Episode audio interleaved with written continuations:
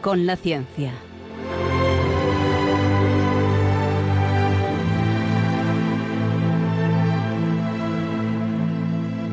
Dirigido por Javier Ángel Ramírez.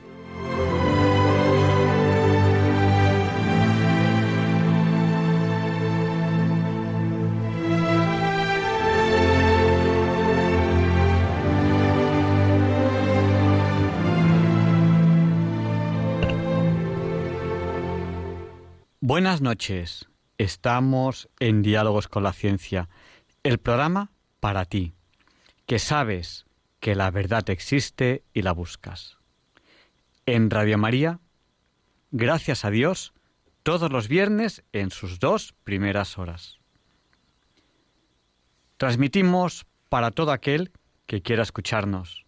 Hoy tenemos un programa que creo que les va a gustar, un programa diferente, porque hoy van a a participar bastante los niños. Hoy queremos que sea un programa tranquilo, un programa de después del cenizazo. Ha empezado la cuaresma, ha empezado un tiempo en el que tenemos que reflexionar mucho. Tenemos que de alguna manera compartir este camino que hace el Señor hacia su pasión. Yo creo que eso es un tema muy importante para, para todos nosotros. Y, queremos empezar este programa pues con niños porque si alguien quiso Jesús que estuviese a su lado, son los niños. Tienen esa, esa inocencia que es difícil de explicar, pero que, experimentamos en todos ellos y que tenemos que respetar y que a veces no respetamos. A veces España no respeta a los niños cuando hay gente que quiere en el colegio manipularlos para que crezcan de una u otra manera. Dejad que los niños sean niños y sobre todo nos dice el Señor, nuestro Señor Jesucristo, dejad que los niños se acerquen a mí. Todos aquellos que quieren impedir que los niños se acerquen a, nuestro Señor.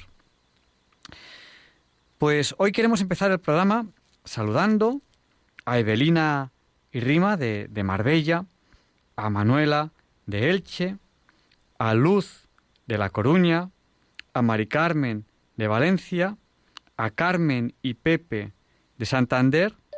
Queremos saludar a las chicas del proyecto In the Middle of the Ocean, Queremos saludar a María Jesús de Madrid, a Rosario de Sevilla, que nos pide oraciones por España. Claro, pero es que España no es la tierra, España somos nosotros, es nuestra forma de ser, es nuestra cultura. O sea, pidamos oraciones por nosotros mismos. Eh, yo voy a aprovechar, les voy a pedir oraciones para mí. ¿Se acuerdan que hace tiempo les pedí oraciones por un tema que para mí era muy importante? Bueno, pues ese tema tiene la segunda parte el viernes día 26. Así que yo me atrevo a pedirles a todos ustedes oraciones, recen por mí, porque el día 26 es un día muy importante para mí. Se lo agradeceré. Eh, también nos saluda Pepita de Tobarra, de Albacete. Y quiero hoy, además, anunciarles un tema. Y es que eh, a mí me gusta muchas veces a mí me gusta la web, me gusta el mundo tecnológico y muchas veces coloco en Internet pues cosas en la web. Bueno, pues yo tengo una página web que les invito a visitar a todos ustedes en la que simplemente coloco una canción cada día. Una canción, una canción, nada más. Y esa página web pueden ustedes acceder a ella a través de cienciayvida.es. Si entran ahora, van a ver un baile que a mí personalmente me ha impresionado. Es un baile inspirado en Adán y Eva, inspirado en la redención también, eh, pero que como baile me ha parecido absolutamente increíble. Si no habían tomado nota, se lo vuelvo a decir si quieren, por si quieren visitarla, esta web, esta web en la que yo casi todos los días coloco una canción nueva. Ciencia y vida radiomaria.es. Les animo a visitarla. Y si les gusta, pues les animo a que se la envíen a quien consideren oportuno esta dirección web. Yo casi todos los días coloco una canción en esa web. Y ya, sin más dilación, vamos a empezar. Simplemente les recuerdo que cómo están escuchándonos ustedes. Pues muchos de ustedes nos están escuchando a través de la frecuencia modulada. Otros nos escuchan a través de la televisión digital terrestre, en el aparato de televisión. Piensen en esta opción si viajan y no conocen la, frecuencia de, Radio María. Eh, también nos escuchan algunos de ustedes, pues en cualquier lugar del mundo, a través de Internet, en www.radiomaria.es o a través de el canal de YouTube Radio María España o a través de aplicaciones para dispositivos móviles. Bueno, y como hoy el programa va dedicadamente especial a los niños, pues vamos a dar paso a esta canción de entrada que hace muchos años ellos grabaron y que todavía muchas veces seguimos colocando.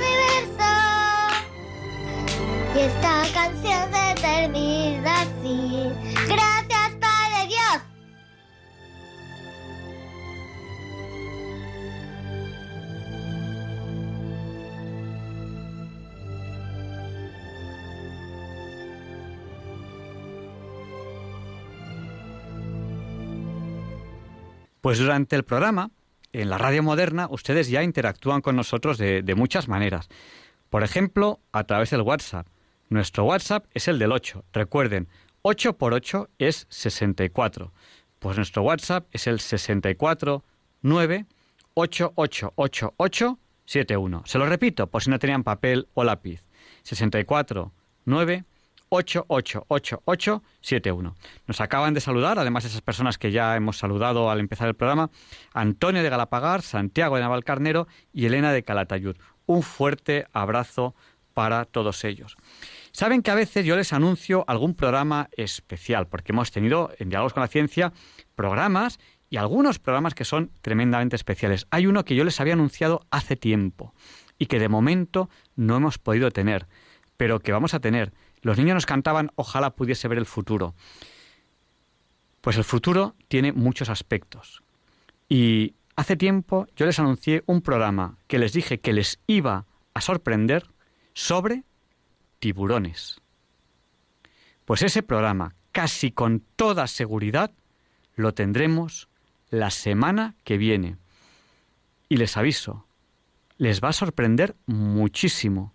Y el programa en la radio moderna va a estar acompañado de mucha información y les daré también una dirección web donde ustedes podrán entrar y ver unas fotos impresionantes, impresionantes, que yo viví de primera mano de personas con tiburones. Y no les va a dejar indiferentes. El programa de la semana que viene creo que les va a gustar mucho. Y sin más dilación, vamos a dar paso ya a la primera sección de hoy. Y les aviso, el programa de hoy está fundamentalmente dedicado a los niños, que enseguida podrán hablar con ellos por teléfono, porque enseguida les voy a abrir paso a ustedes, a los oyentes, para que hablen con ellos si lo consideran oportuno.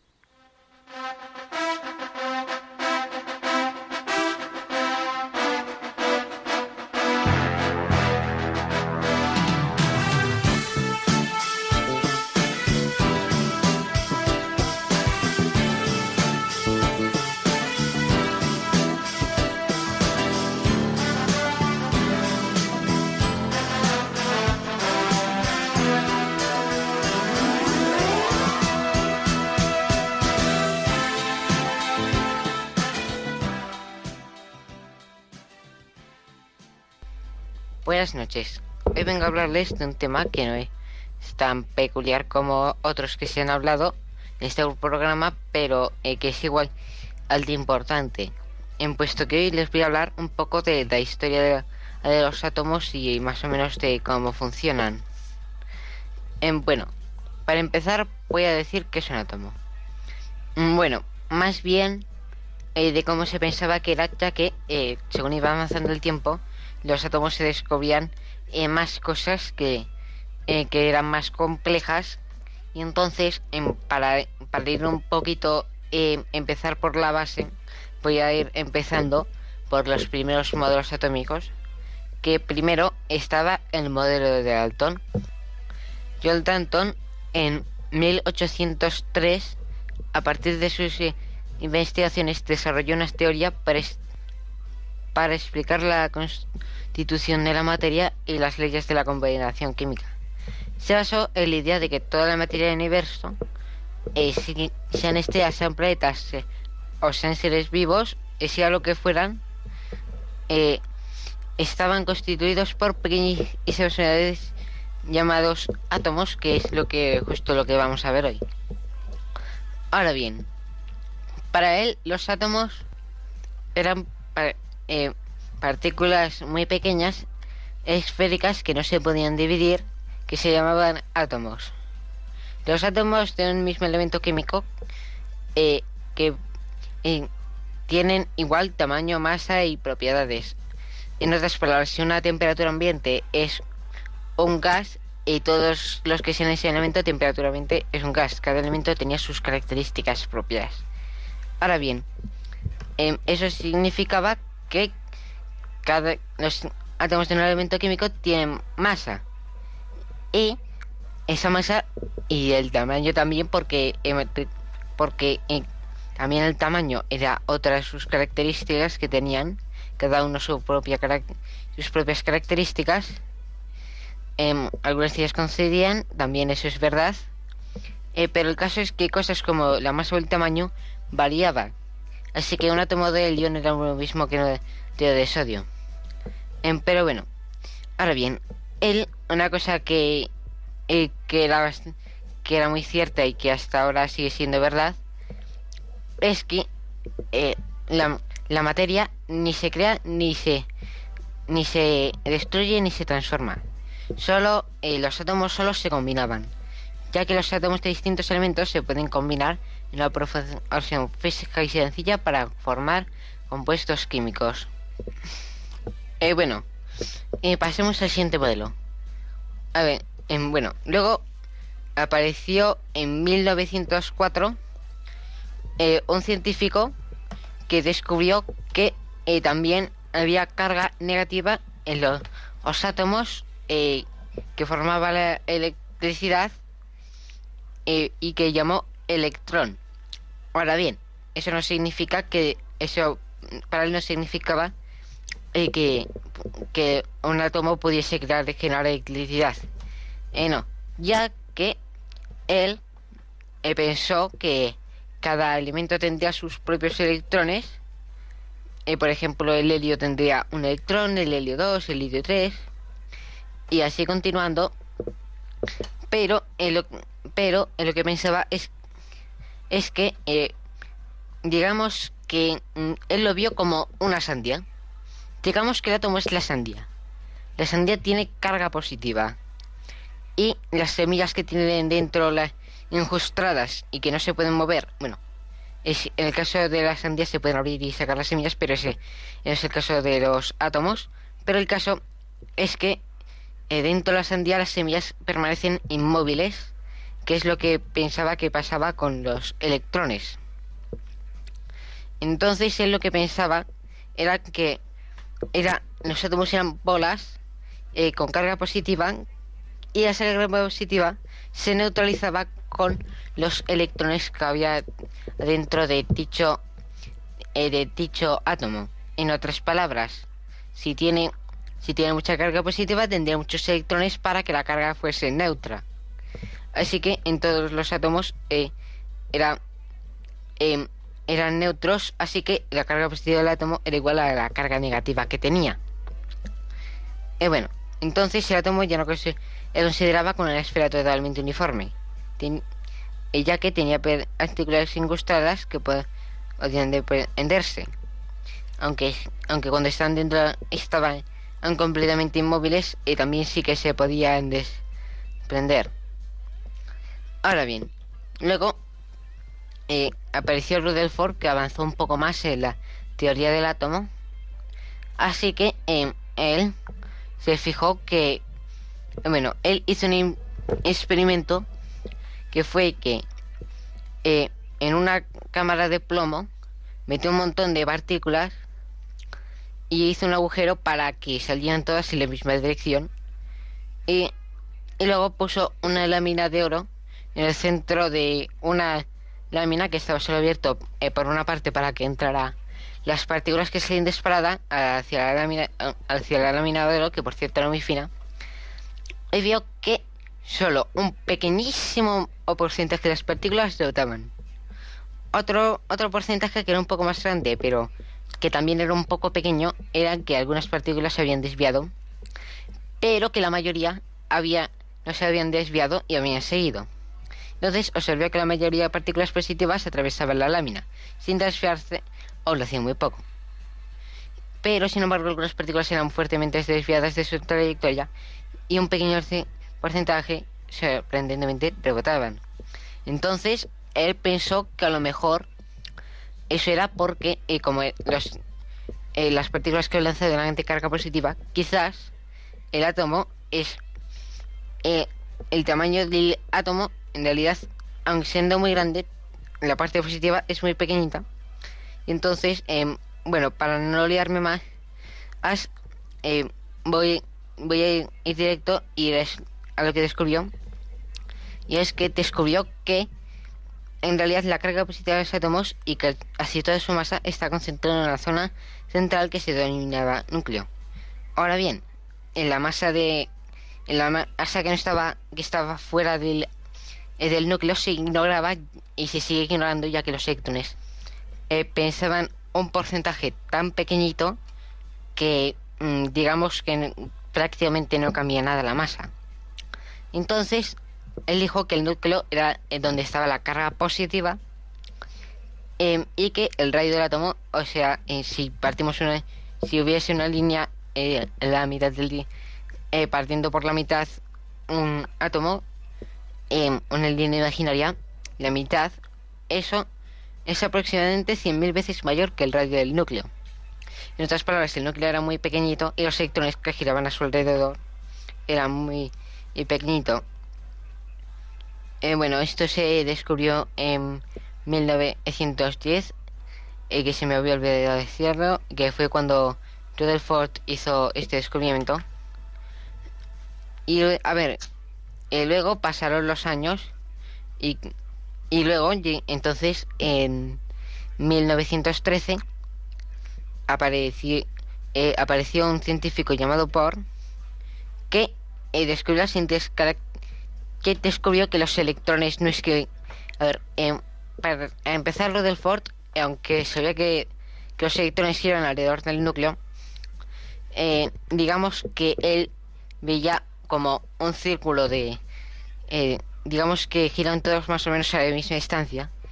Y por lo que descubrió es que los, eh, las órbitas de los electrones eh, se podían llenar y que había varias capas, cada una más alejada que la anterior. Y hasta que no se resignase una, no se podía pasar a la siguiente. bueno, entonces los electrones solo pueden girar en esas órbitas y en los que los electrones eh, nunca se paran, que eso ya se sabía.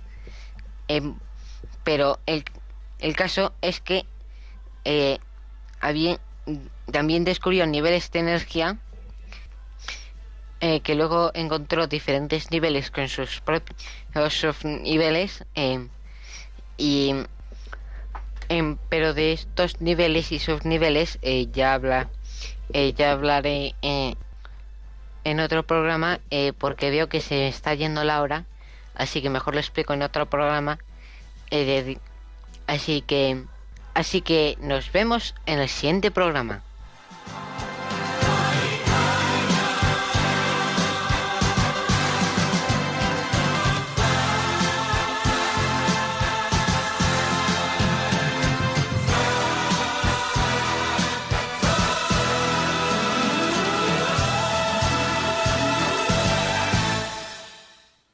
Muchísimas gracias, Balduino, por esta explicación del átomo. Eh, quiero que los oyentes sepan que yo no he colaborado nada en esta explicación. Todo ha salido de, él. Balduino tiene 14 años. Em, vamos a seguir viendo un poquito más alguna otra sección, también con niños. Y enseguida les abriremos el micrófono a ustedes para que, si quieren, puedan hablar con ellos. Al empezar el programa les he recomendado ver eh, una página web que es cienciayvida.es, donde yo cada día pongo una canción y hoy he puesto, he colocado un baile. Nos dice Elena de Calatayud, impresionante vídeo. Y nos dice Santiago de Navalcarnero, espectacular. Creo que les va a gustar. Yo he colocado ese vídeo en esta página web, en cienciavida.es, porque a mí, personalmente, me ha impresionado. Vamos a dar paso ahora a las niñas, a Ruth, a Teresa y a Marta, que son menores todavía de edad que Balduino, entre 13 y 9 años, eh, y después eh, les daremos paso a ustedes, a los oyentes, para que puedan participar si lo desean por teléfono. Disfruten de esta sección con las niñas.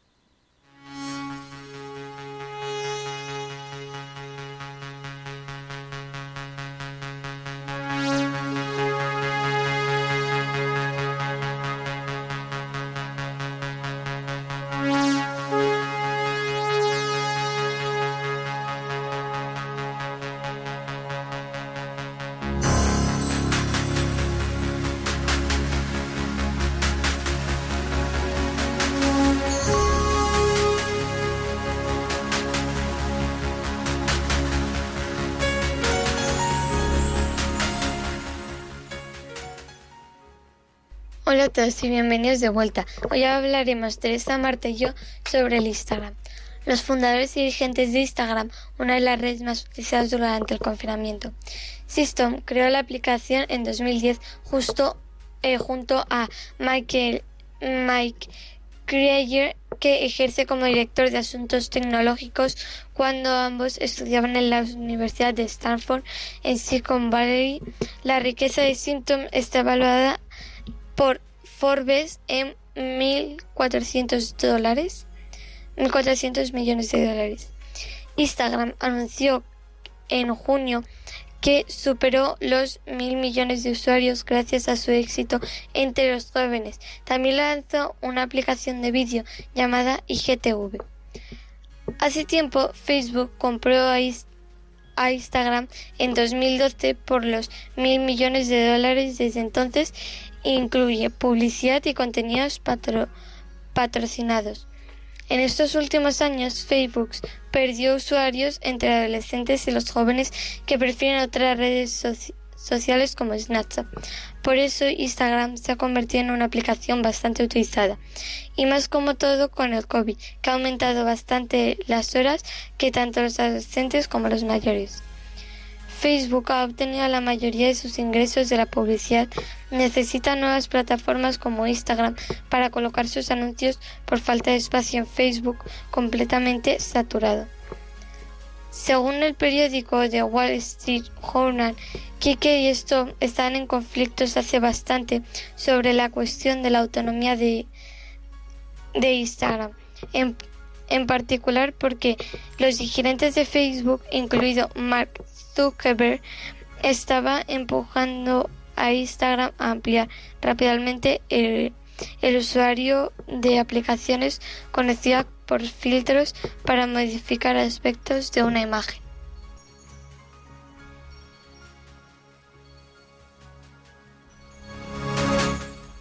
Facebook llevaba meses inmersa en la peor crisis de su historia, con críticas venidas de todas partes y acusaciones de haber servido de plataforma de manipulación política, en particular durante la campaña de las elecciones presidenciales de Estados Unidos en, en 2016 o de haberse dejado robar datos privados de decenas de miles de usuarios por la compañía británica Cambridge Analytica. A pesar de que Schumberger ha, ha pidió perdón varias veces, incluso delante delante el Congreso estadounidense, la imagen de la compañía fundada en 2004 se ha visto muy afectada. Además, estos casos tuvieron consecuencias en la cotización de sus acciones en bolsa, a que en julio cayeron tras el anuncio de los resultados trimestrales porque facturaron el número de usuarios eran inferiores a las expectativas del mercado.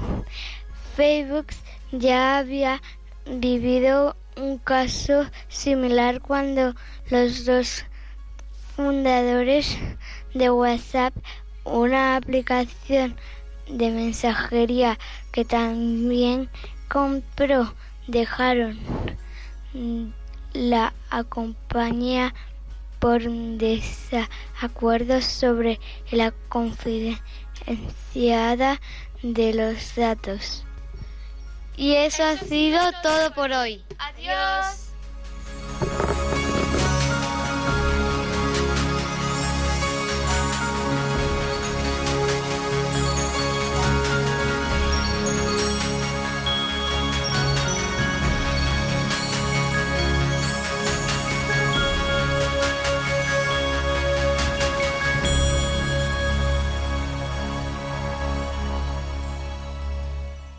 Pues muchas gracias, Ruth, Teresa y Marta.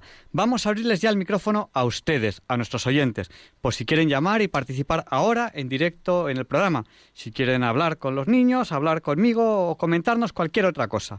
Nuestro número de teléfono ahora, si quieren entrar en directo, es el 91 005 94 19. Se lo repetimos, por si no tienen ustedes papel o lápiz a mano. 91 005 94 19. Y mientras reciben las primeras llamadas, vamos a dar paso ya a los niños que los tenemos aquí. Buenas noches, niños, ¿cómo estáis? Bien.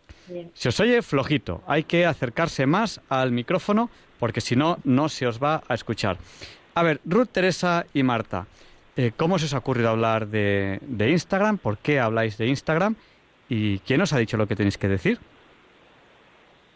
Pues hemos hablado de Instagram porque esta es una de las aplicaciones que más que utilizamos y luego lo hemos eh, nos hemos ayudado de un artículo eh, para sacar un poco la información y de ahí es cuando ya hemos empezado a decirlo. Balduino, ¿a ti cómo se te ha ocurrido hablar de átomos y de dónde sacas la información?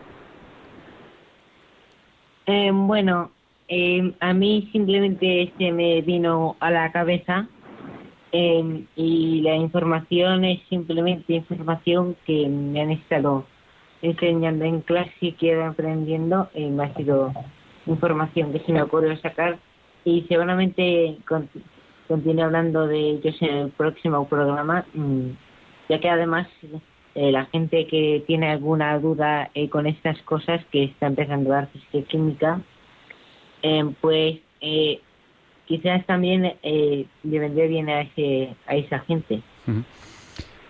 ¿Quién, e- quién es tu padrino, Balduino? Has hablado de átomos, has hablado de química. ¿Puedes decir a los oyentes quién es tu padrino, tu padrino de bautismo? Eh, se llama Javier y del apellido eh, ahora mismo no me acuerdo. Se apellida, Eh. se apellida Química Orgánica. Javier Química Orgánica. Ahora, en cuanto he dicho Javier Química Orgánica, muchos oyentes ya saben quién, quién, quién es. Es una de las personas que más ha enseñado química orgánica en, España. Es, una, es un honor, es un honor para, para, para mí y, para ti también, Balduino, no sé si te, si te llegas a dar cuenta, tener a Javier como padrino de, de bautismo.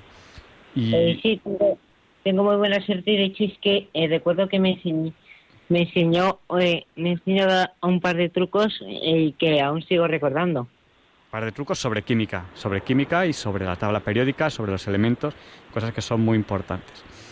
Y también tiene mucha suerte con el padrino, si no me equivoco, Teresa, ¿no? Teresa, ¿quién es tu padrino? No, ¿quién te bautizó a ti? ¿A ti quién te bautizó? No, no es tu padrino. ¿A ti quién te bautizó, Teresa? No me acuerdo. ¿No te acuerdas? ¿No estabas ese día atenta? O sea, vas al bautismo y no estás atenta. A ti, Teresa, te bautizó el padre Manuel Carreira, que en paz descanse. Hace ahora poco más de un año que falleció el padre Manuel Carreira. Eso de las 7 de la noche, si no me equivoco, fue un día 2 de febrero. Yo tengo también una, una alarma puesta en mi reloj y todos los días rezo por la intersección del padre Manuel Carreira, porque es una persona que tuvimos la suerte de conocer gracias a diálogos con la ciencia y con el que pudimos compartir cosas, cosas muy bonitas. En el bautismo de Teresa nos explicó la física y la química del agua y por qué se usaba el agua como elemento del bautismo. Fue una clase auténticamente magistral sobre, sobre el agua y creo que, es una, suerte. Pues estamos, y no sé si alguien quiere, quiere hacer alguna pregunta a los niños, tendría que llamar, si así quiere hacerlo, al 91 005 94 19, porque si no, vamos a seguir ya con el resto del programa. Niños, eh, en este poquito tiempo que nos queda para, para esta llamada, ¿algo que queráis comentar al programa de radio? ¿Alguna anécdota? ¿Algún miembro nuevo en la familia? Mira, tenemos ya una llamada que nos entra desde Madrid, ahora le vamos a dar paso. Ahora hemos adoptado un perro que lo hemos llamado Bones, huesos en inglés. Bueno, más que perro, perra. Perra, más que perro, perra. Bueno, pues ahora hablaremos un poquito sobre, sobre Bones. Vamos a dar paso a esta llamada que nos entra desde Madrid. Buenas noches, ¿con quién hablamos? Buenas noches, con María de Faustino, de Madrid. Buenas noches. por los niños. Perfecto. Buenas noches. Les están escuchando y lo que usted le comente, pues puede hablar con ellos si considera oportuno. Vale, pues a ver, venga, que no me enrollo mucho, pero es que, hijo, no sé cuál me gusta más. A ver, mm, bueno, las niñas divinas. Pero es que son niñas, son divinas siempre. Pero el chico balduino, bueno, vaya clase que nos has dado. Lo que me ha quedado alucinada es que tienes solo 14 años y has contado los modelos del átomo como me los aprendí yo con 17 y tonta no era. O sea que chapó, los Rutherford hubiera estado muy orgulloso de ti, majo. Además lo has contado tan simpático. Es que lo vive, lo vive, lo vive. Y no sé qué felicidades, Balduino, que me, me has quedado impresionada. Te voy a dejar una pregunta. ¿Estás ahí? Eh, sí, estoy aquí. Ah, hola, hola, Majo. Oye, a ver si te enteras que cuando yo estudié con 17 años, eh, precisamente física y química, lo, de, lo del átomo, había una cosa que me traía loca. Y es que la profesora decía que el éter no existía, que eso era una tontería. Y luego yo he oído que el éter eh, sí hay teorías de que existe o no. ¿Me puedes investigar tú el tema y me lo cuentas el próximo día cuando puedas? porque ya no sé cuál es la verdad. A ver, a ver repite que se ha cortado un momentito la palabra. Que... te la he puesto muy difícil, te la he puesto, esa es, es, de COU, de los que íbamos a GB es de COU. El éter, a ver qué te cuentan los profesores. Éter, en el espacio... ¿Podría repetir la palabra una última vez, por favor? Sí, que la deletreo. ¿Quieres? Éter es E de España, T de Toledo, e de España, R de Rota. ¿Lo tienes? Eh, pues- ¿Puedes investigar ese tema? Porque es que a mí me, me maravilla que has explicado muy bien lo del átomo y una cosa que es muy importante, o por lo menos que a mí me gustaba mucho, es que lo del átomo casi todo es espacio, ¿verdad? Parece mentira. Son tan pequeñitos, tan pequeñitos que tú coges una mesa, la tocas y a la dices, qué mesa más dura. Y luego casi si lo piensas es todo espacio. Bueno, Dios yo creo que está por el medio. También una cosa muy compleja es que además giran justo para que para que las nubes funcionen, para que podamos pensar. Así que esos momentos tan pequeñitos hacen que podamos incluso pensar. Fíjate, eso no lo sabía, nunca lo había visto así. Eres, eh, vas a ser un gran profesor, ¿eh, Balduino? Y abre lo único, mira, me he reconciliado con tu padre, que se un poco enfadada por él, que a veces entre aportarle algo me da cada patada en el traserillo me dice negacionista y yo ni sé lo que es eso, pero bueno, ya con el hijo que tiene, ya soy amiga de tu padre otra vez. es una broma, Javier Ángel. Oye, pero pues Balduino, de verdad, me ha encantado que lo has contado comprendiéndolo y entendiéndolo y viviéndolo. Porque a mí cuando me contaba las cosas mi padre, que también era ingeniero, me contaba cada cosa que me decía, hija, ¿lo has entendido? Y decía, sí, papá. Pero decía con una boca más pequeña, macho. Memorizaba, pero no, tú lo vives y lo entiendes. Felicidades, Balduino, lo has contado muy bien, gracias. Ya si me cuentas lo del éter el próximo día, te lo he puesto de notar, de nota. A ver si es verdad que el éter llena el espacio o no lo llena. No sé las últimas teorías cuáles serán. Ha sido un placer, muchas gracias. Gracias María por tu llamada. Buenas noches y gracias por los chicos, por los cuatro. Ah, lo último, me voy, me voy, me voy. Nada, nada, lo que necesites no sé yo si el honor, seguro que Javier Química Orgánica yo no lo conozco y es un honor que la haya tenido como padrino. Pero a lo mejor también es un honor que tengas ahijado. Y me voy. El próximo día me toca a las niñas. Buenas noches. Muchísimas gracias, María. Y que sepas... Que Dios os cuida a todos. Que sepas que una de las bases de la ciencia, una de las bases de la ciencia, es el negacionismo eh, ah. desde el punto de vista científico. Es decir, poner en duda la teoría, entre comillas, oficial. Esa es una base importantísima, si no la ciencia no avanzaría. Eso es cierto. una, de las cosas, una de las cosas más importantes de la ciencia, ¿no? Eh, fijémonos en casi todos los, los, científicos que admiramos, cualquiera de ellos, ¿no? Galileo mismo, en su momento, en su momento, ellos fueron negacionistas. ¿Es así? Sí, realmente sí. Si no somos rebeldes y ponemos en cuestión las tesis o hipótesis que hay. Lo que ocurre es que sí es cierto que cuando podamos hacer otro, otro programa después de los tiburones y tengamos más información, a lo mejor te puedo aportar mejor. Yo ese día no supe aportar lo que quería. Y cuando hablaba de sesgo, que es una palabra importante y los chicos pueden, seguro que la, la entienden mejor que nosotros, posiblemente, porque los chicos hoy en día son muy inteligentes, eh, menuda generación, los hemos dejado un mundo difícil, pero, pero ellos valen la pena. Nos ha mandado Dios lo mejor. Em, eh, cuando hablaba de sesgo, hablaba de sesgo en el sentido científico de falta de otros datos, no de sesgo de tipo ideológico. No pretendía ofender a los invitados que había, que llevaste a, gran, a gente muy, muy maja, ¿vale? Pues ahí lo dejamos, ya haremos más programas, simplemente quería aportar. Muchísimas gracias María, porque además sé que nos escuchas desde hace mucho tiempo y yo a los oyentes que sois fieles os, os agradezco muchísimo porque este programa sin vosotros no tiene sentido. Una persona aquí hablando sola no tiene sentido. No, no, sí lo tiene y además con lo de los niños sí os sigo y, y bueno, de cuando fuisteis a, al viaje a Lourdes y todo eso, yo creo que es ¿Sabes qué pasa?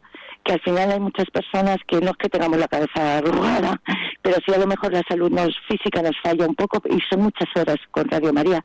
Y si se acaba desarrollando un cariño con las personas y cuando luego vemos a las generaciones pequeñitas que vienen detrás, pequeñitas pero que son muy grandes, ¿eh? porque ojo los cuatro que tienes ahí, eh, son pequeños en edad o en estatura todavía, pero van a ser muy grandes esos cuatro. Se les coge mucho cariño. Entonces, yo agradezco mucho vuestra presencia ahí y os deseo de verdad que todas las bendiciones del mundo y que, que venga, que vamos a vencer esto porque, porque sí, porque sabemos que el bien ya lo tenemos, ya tenemos el, el, bien ganado, que sabemos que somos vencedores, ¿verdad? La ventaja de los cristianos. Que se ponga difícil por el camino, bueno, son aventuras, nada más. Ha sido un placer. Buenas noches y gracias por traer a los chicos. Muchas gracias. Buenas María. noches, chicos. Un fuerte abrazo. Hasta siempre.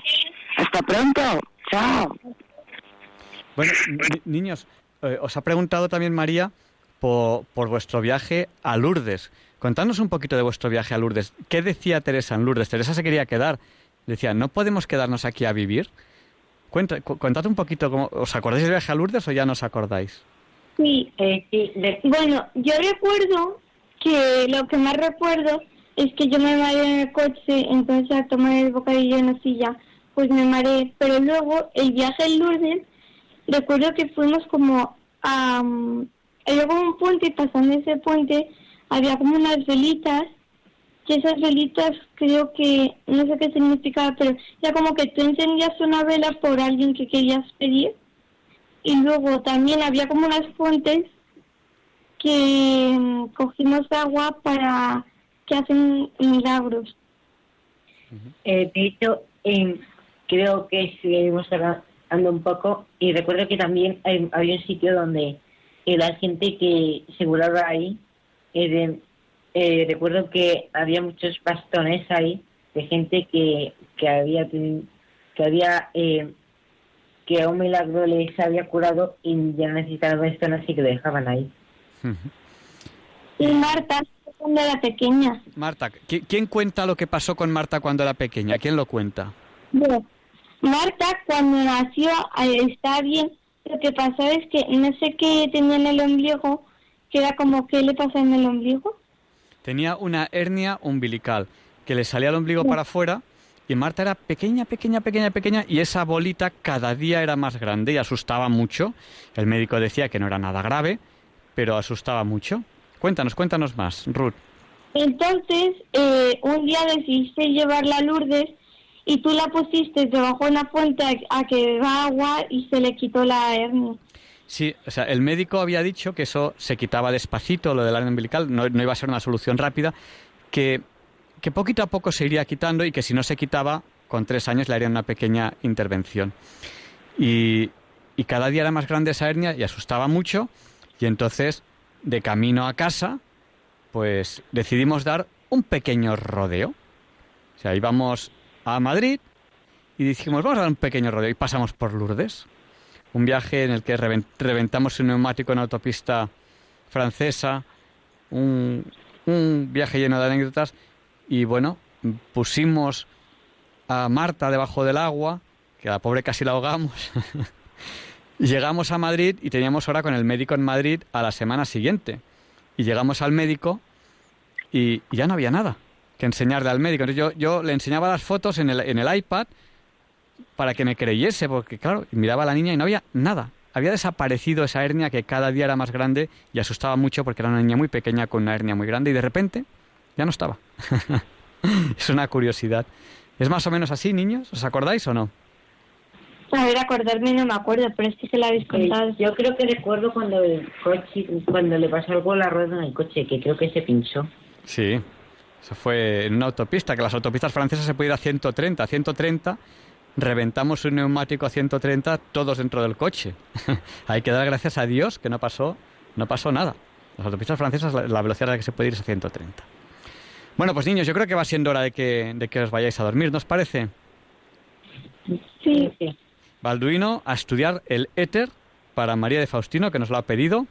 Y, y nada, y todos a estudiar y a portaros muy bien. ¿Queréis contar algo de Bons?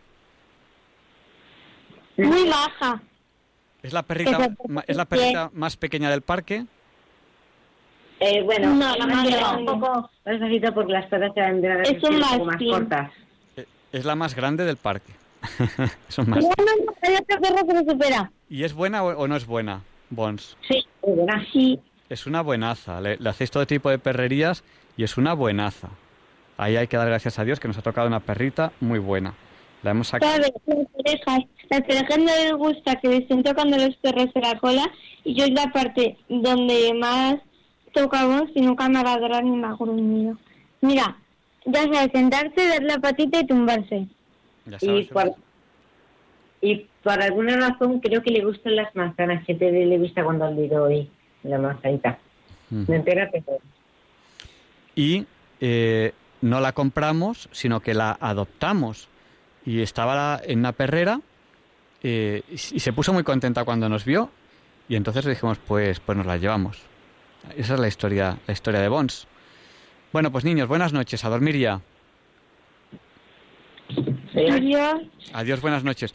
Y Leonardo Daimiel, Per de Madrid, va a presentar la sección Pensar y Sentir. Disfruten de esta preciosa voz.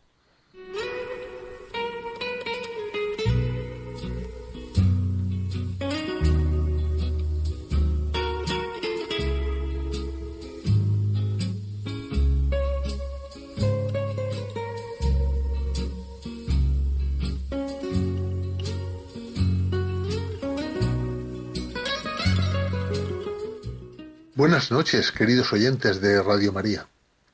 Soy Leonardo Daimiel y celebro estar de nuevo con ustedes. Hoy les voy a leer en Pensar y Sentir un texto cuyo autor es José Guillermo Fouce Fernández, doctor en psicología y profesor de la Universidad Complutense de Madrid y presidente de la Fundación Psicología Sin Fronteras. Está escrito en primera persona y frente a las dolorosas vivencias que ha padecido desde que comenzó la pandemia, el autor reflexiona con lucidez y serenidad para transmitirnos su profesional visión de la mejor actitud con que podemos afrontar las dificultades. Dificultades que no han desaparecido, ni mucho menos, a pesar de que en las últimas semanas la situación ha ido mejorando y se van relajando las restricciones. Ojalá que no tengamos que sufrir una cuarta ola después de algunas semanas. Este texto lo ha titulado su autor Tiempos de incertidumbre y resistencia y dice así. Mi vivencia con el virus es una pesadilla. Desde luego ya nada será igual. Mi padre falleció el 26 de marzo, después de haber estado ingresado tres semanas. Mi madre falleció una semana después, tres semanas después también de estar ingresada. Partieron sin que pudiese darles un último abrazo, sin que pudiese verlos por última vez, después de unas semanas en las que la información que recibía sobre ellos era escasa. Lo viví con mucha incertidumbre, con la impresión de que no se sabía muy bien qué estaba ocurriendo. Y en septiembre, tras unos días enfermo, yo mismo ingresé en urgencias con problemas respiratorios y pasé 21 días en la UCI, 19 de ellos conectado a un respirador. Hoy me recupero lentamente de aquella experiencia cercana a la muerte. Cuando la vida me enfrentó a la prueba de despedirme sin abrazos, decidí despedirme por carta de mis padres y publicarla junto con unas fotos para poder decir adiós, al menos en las redes sociales. También quise poner mi caso como ejemplo para sensibilizar a otras personas sufrientes, para mostrar algunos elementos de enfrentamiento del duelo. Elegí fotos alegres, porque me gusta recordar a mis padres por lo que me mostraron en la vida. La alegría de vivir y las ganas de transformar las cosas de dejar un mundo un poquito mejor que el que se encontraron. Yo soy fruto de sus ideas, de su ejemplo y de su cariño, y me siento orgulloso de ello. La muerte de mis padres sin abrazos me puso a prueba, y mi propia experiencia cercana a la muerte también. Por eso hoy soy consciente de que somos frágiles y vulnerables el virus existe y sus riesgos también. El virus mata. Es increíble que algunos se atrevan siquiera a insinuar lo contrario o a defender que se puedan saltar las normas sanitarias que nos protegen a todos. La vida y la salud están, o deberían estar, por encima de todo, porque si se pierden ya no se recuperan. No hay segundas oportunidades. Soy psicólogo, experto en emergencias, y llevo toda mi vida trabajando desde mi querida profesión para ayudar a otros en situación de vulnerabilidad y fragilidad. para estar y acompañar a los que sufren. Desde el 11M a los duelos acompañados en situaciones menos conocidas. Para afrontar estos duros momentos recurrí sin duda a lo que sabía, pero también y sobre todo a lo que venía practicando estos años. Empatía, cercanía, sentido del humor, flexibilidad. Aunque lo que más me sirvió para salir adelante, como factor que explica gran parte de lo que conocemos como capacidad de superar e incluso crecer ante situaciones críticas, fue el apoyo recibido de quien me rodeaba. Solo con apoyo se sale adelante. Solo con él se recoloca un sentido de la vida que queda alterado, porque uno descubre que las cosas no pasan por algo, que el mundo no es justo y que la muerte puede aparecer en cualquier momento, demostrando lo poco que somos. Vivo hoy una nueva vida, una nueva oportunidad, y las penas son más relativas. La pasión por vivir y disfrutar es más intensa. Las ganas de reír y de querer, de sonreír, y también de seguir compartiendo la vida con otros y mejorando la realidad son, si cabe, mayores. A la incertidumbre, al miedo, a la muerte, hay que mirarles a los ojos, saber que están ahí y que te acompañan, saber que detrás de ellos habitan la esperanza, la ilusión, la sonrisa, el afecto, el cuidado. La vida es un regalo efímero que hay que disfrutar a cada momento. Navegar por tiempos de zozobras e incertidumbres nunca resultó fácil, pero nuestra vida es un conjunto de pérdidas y nuestro aprendizaje para enfrentarnos a ellas. Si no aprendemos a llorar, tampoco sabremos sonreír. Sin tristeza no hay alegría. Y sin atravesar el largo y duradero túnel del duelo no se puede seguir viajando. Cuando pasas por ese túnel ya nada volverá a ser como antes, pero solo cabe viajar, a veces con luces que te acompañan y otras veces a oscuras, pero viajando y mirando de frente al futuro recordando el pasado y viviendo el presente. El virus existe y está aquí para quedarse un largo tiempo. Hay que aprender a convivir con él y adaptarse. No queda otra. El objetivo pasa por cambiar nuestros hábitos para relacionarnos con los demás y comunicarnos y por modificar nuestra forma de trabajar. Partamos de ahí y afrontemos los importantes cambios con espíritu de aprender. Y termina diciendo este texto de Guillermo Fauce. Afectan el cansancio acumulado, la incertidumbre sin saber cuándo terminará mínimamente todo esto. Afectan el aislamiento y la falta de abrazos. Pero solo nosotros podemos elegir cómo vivir esta complicada situación. Como decía Víctor Frankl, a un hombre le pueden robar todo menos una cosa, la última de las libertades del ser humano, la elección de su propia actitud ante cualquier tipo de circunstancias, la elección del propio camino.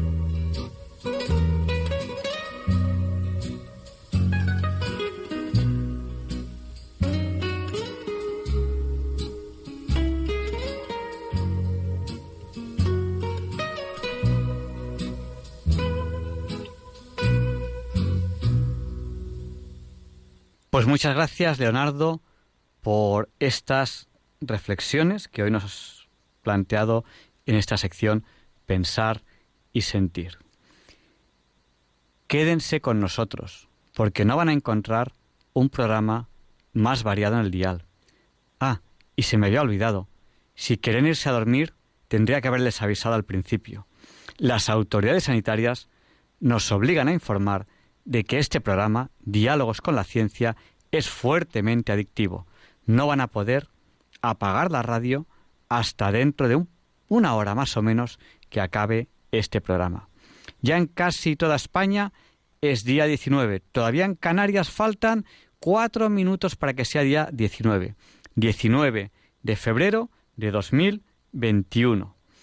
Y Luis Antequera nos explica por qué hoy no es un día cualquiera. It's a lovely day today, and whatever you've got to do, I'd be so happy to be doing it with you.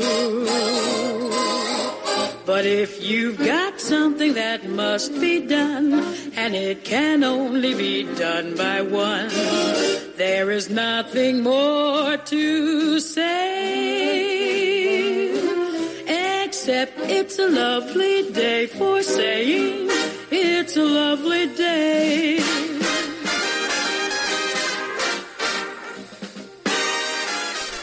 Javier Ángel, no directos compañeros de Diálogos con la Ciencia, no, queridísimos oyentes de Radio María. Claro que no es un día cualquiera, ningún día es un día cualquiera. Y este 19 de febrero que nos disponemos a comenzar ahora, tampoco, porque en fecha tal, pero del año 607, es elegido San Agatón sexagésimo papa de la Iglesia Católica, que lo es nueve meses durante los cuales regula la elección papal, prohibiendo bajo excomunión que en vida de un papa se discutiese sobre su sucesión y estableciendo que no se podrían tomar medidas para la elección de un sucesor hasta pasados tres días del entierro del papa muerto.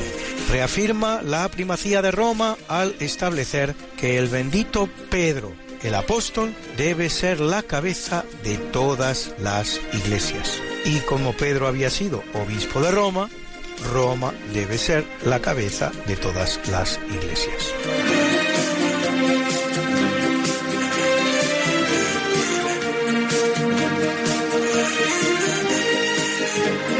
En 1549, por Real Cédula, el rey Carlos I de España crea el Archivo General de Simancas, primer archivo oficial de la Corona de Castilla, así llamado por la localidad en la que se halla el castillo de Simancas, en la provincia de Valladolid. Hoy institución cultural dependiente del Ministerio de Cultura, con un museo y un centro de investigación.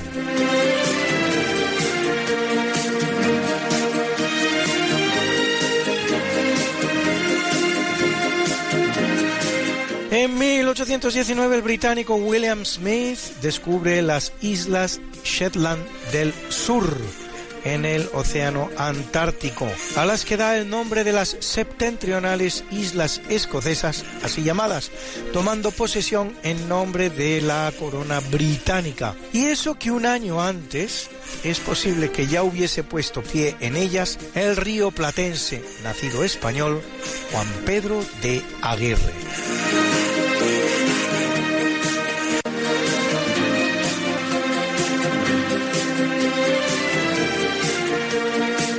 En 1836 el presidente del gobierno Juan Álvarez Mendizábal decreta la desamortización de los bienes eclesiásticos, conocida como desamortización de Mendizábal. Un proceso bien intencionado quizás, que pretendía traspasar los bienes, sobre todo inmuebles, a manos más productivas que las del clero, pero que terminará redundando en todo lo contrario, mucha ineficiencia y sobre todo un gran perjuicio para el patrimonio histórico-cultural español, que algunos historiadores se atreven a afirmar incluso más destructivo y perjudicial que los debidos a la francesada o a la guerra civil española. La de Mendizábal no es la primera desamortización ocurrida en España. Ya se habían producido la de Carlos III, la de Godoy, la de José I y la del trienio liberal.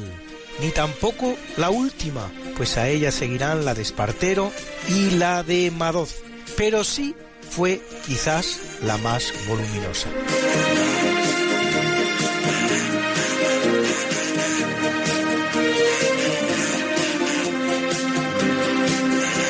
En 1861 Alejandro II de Rusia, tras emancipar a los siervos de su propia familia, promulga un ukase o decreto por el que extiende la medida liberadora a todos los siervos del imperio, acabando con la servidumbre en el país.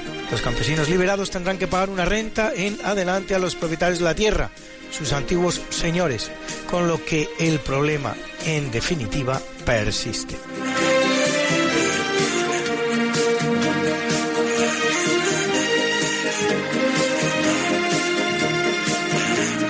En 1878 en Estados Unidos, Thomas Alva Edison patenta el fonógrafo. Lo que van a oír ustedes es la primera grabación hecha gracias a un fonógrafo en la voz del propio Thomas Alva Edison. The uh, first words I spoke in the original phonograph, a little piece of practical poetry.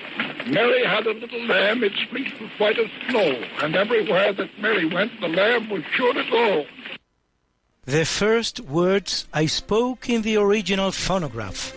A little piece of practical poetry.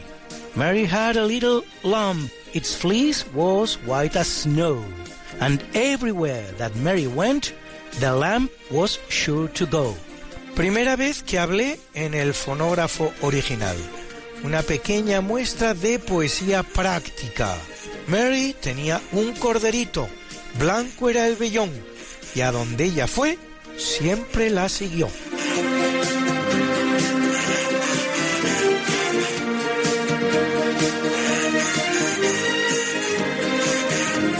En 1881 Kansas se convierte en el primer estado norteamericano que prohíbe la fabricación venta o transporte de bebidas alcohólicas, convirtiéndose en el gran precedente de la famosa ley seca que entraría en vigor en 1920, gracias nada menos que a una enmienda constitucional, la que hace la número 18, permaneciendo en vigor 14 años hasta que la deroga la enmienda 21 de la misma constitución, produciendo hasta ese momento mucha delincuencia el apogeo del crimen organizado y el incremento del precio del alcohol, pero no en cambio que bajara significativamente su consumo.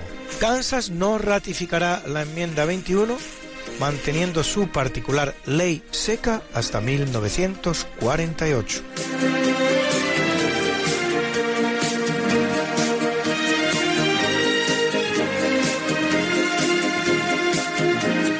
1945, durante la Segunda Guerra Mundial, tiene lugar el primer desembarco norteamericano en territorio japonés.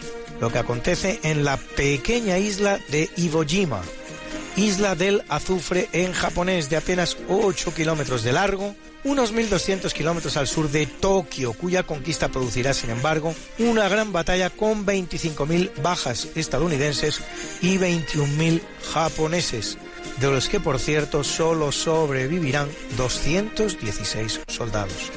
Apenas unos meses después Estados Unidos realizaba unos letales y mortíferos bombardeos sobre la población civil de ciudades como Tokio y Osaka y a continuación dos bombas atómicas sobre Hiroshima y Nagasaki.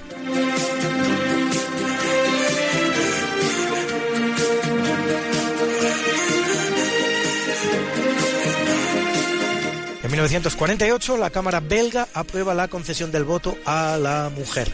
Para todos aquellos que les gusta creer que somos los últimos en llegar a todas partes, que sepan que en España se había concedido 24 años antes, con el Estatuto Municipal de Calvo Sotelo, en plena dictadura de Primo de Rivera, y luego de nuevo en 1931 en tiempos de la República, donde por cierto la mayoría de la izquierda, incluidos varios diputados del PSOE, entre los cuales su número uno, Indalecio Prieto, se negaban a votar a favor del sufragio femenino, siendo dos mujeres de la izquierda, Victoria Ken, republicana, y Margarita Nelken del Partido Socialista Obrero Español, PSOE, las que defendían a capa y espada la no concesión del voto a la mujer española.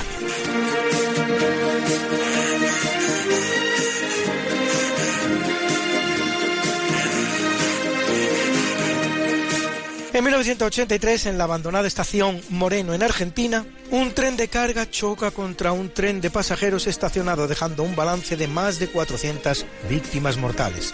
No es el accidente más mortífero en la historia del transporte ferroviario, honor que corresponde al accidente ocurrido en la India, en el estado de Villar, en el que pudieron morir hasta 2.000 personas. Un nuevo accidente en Sri Lanka en el año 2004 durante el tsunami que se produjo en el país, pudo dejar unos 1.700 muertos. En España el accidente ferroviario más grave es el que se produce en 1944 en Torre del Bierzo, que dejará unos 250 muertos. Luis, Luis, Luis. ¿Qué pasa, Mariate? ¿Les has recordado ya a nuestros oyentes lo de nuestro programa? Hija, qué susto. Pues no, la verdad. Pues hay que hacerlo, Luis. Sí, amigos, porque todos los miércoles a las 5 de la mañana, Luis Antequera, que es mi marido y esta servidora, estamos de nuevo con ustedes contándoles más y más historia, pero historia de la buena, con mayúscula. En el programa Esta no es una semana cualquiera, y con la mejor música. Mariate, es que a esas horas no están despiertos muchos de nuestros oyentes. Pues para todos aquellos que tienen la mala costumbre de dormir por la noche, siempre pueden entrar en el podcast del programa. Esta no es una semana cualquiera. Acuérdense, esta no es una semana cualquiera. Y escucharlo a la hora a la que más les guste escuchar la radio. Pues ya lo saben, amigos, esta no es una semana cualquiera. Con Mariate Aragonés y Luis Antequera. La historia como es. Y no como nos gustaría que fuera.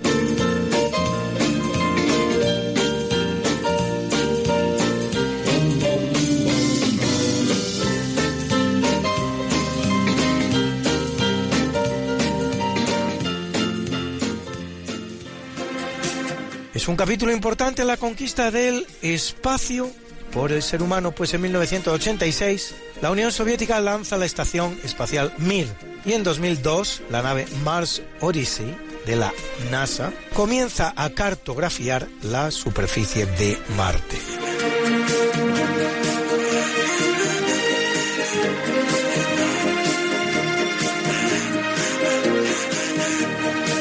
Y en 2008, Fidel Castro anuncia que deja la presidencia de Cuba sucediéndole en la misma su hermano Raúl.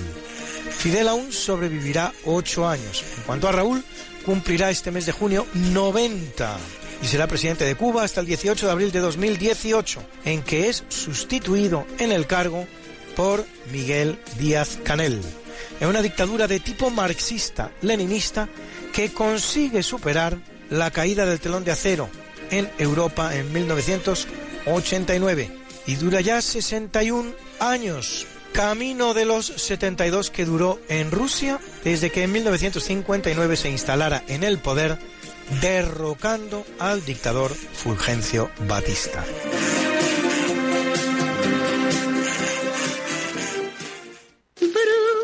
Bruna nació María y está en la cuna, nació de día, tendrá fortuna. Bordará la madre su vestido largo y entrará a la fiesta con un traje blanco. Y será la reina cuando María cumpla 15 años. Te llamaremos Negra María, Negra María que abriste los ojos en carnaval. En el capítulo del natalicio nace en 1473 en Thorn, en Polonia, aunque de familia prusiana, vale decir alemana, Nicolás Copérnico, padre de la astronomía moderna, matemático, astrónomo, jurista, físico, diplomático y economista, y lo que es mucho menos conocido, sacerdote católico. Primer astrónomo en sugerir que la Tierra y los demás planetas orbitan alrededor del Sol y no al revés. Su obra De Revolitionibus Orbium Celestium sobre las revoluciones de las esferas celestes, se considera la piedra inaugural de la astronomía moderna. No por casualidad en esta misma fecha, pero de 2010, la UPAC International Union of Pure and Applied Chemistry renombra al elemento 112 de la tabla periódica como Copernicio, en memoria de Nicolás Copérnico.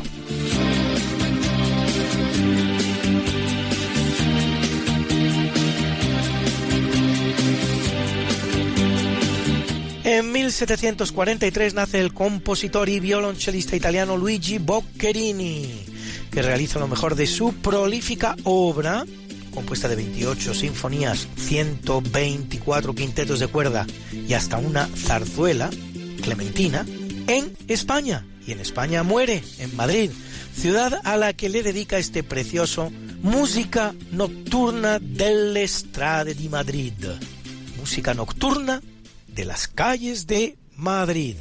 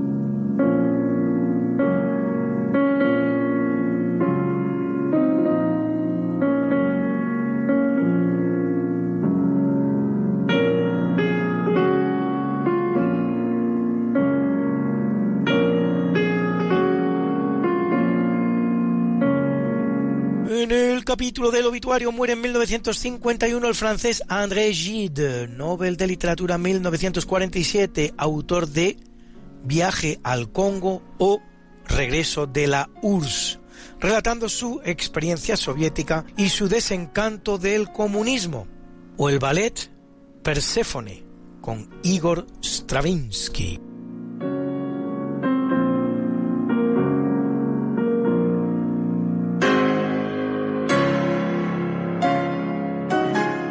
En 1992 muere Eduardo Barreiros, uno de los grandes empresarios españoles del automóvil y sobre todo del camión y del vehículo industrial. Patenta un método para transformar los motores de gasolina a diésel y mediante un acuerdo con Chrysler introduce en España los modelos Sinca y Dodge Dart, el famoso Dodge Dart. Firma un contrato con el gobierno cubano de Fidel Castro del que ya hemos hablado, para realizar un plan de desarrollo de la automoción en Cuba, donde finalmente hallará la muerte.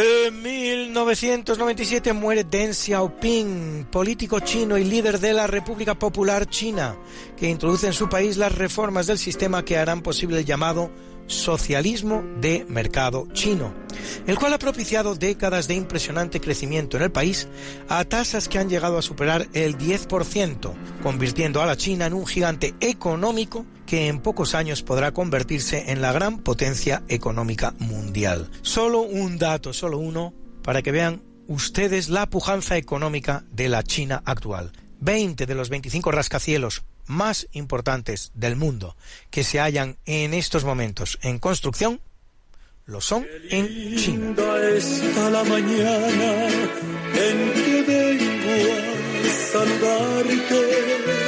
Venimos todos con gusto y placer a felicitarte. El día en que tú naciste, nacieron todas las flores. En la pila del bautismo cantaron los ruiseñores. Ya viene amaneciendo, ya la luz del día nos dio.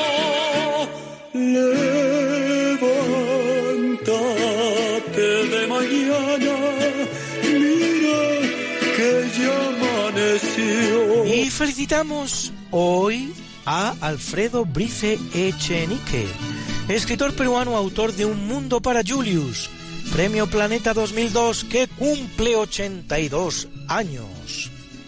Y al británico David J. Cross, Nobel de Física 2004 por el descubrimiento de la libertad asintótica o la propiedad de algunas teorías de gauge en las cuales algunas partículas, como los quarks, tienen interacciones que se debilitan progresivamente a distancias menores, es decir, a escalas de longitud que convergen asintóticamente a cero.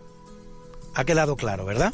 El cual cumple redondos 80. Y al también británico Tim Hunt, Nobel de Medicina 2001 por sus descubrimientos sobre el papel de las ciclinas en el ciclo celular. Cumple 78. Y a la guapa actriz española Victoria Vera, una de las llamadas musas de la transición, que cumple 65. Y a la preciosa cantante y actriz estadounidense Hailey Duff, que cumple 36 y para celebrarlo nos dedica este Wake Up. Despierta, despierta amigo, que apenas estamos empezando el viernes.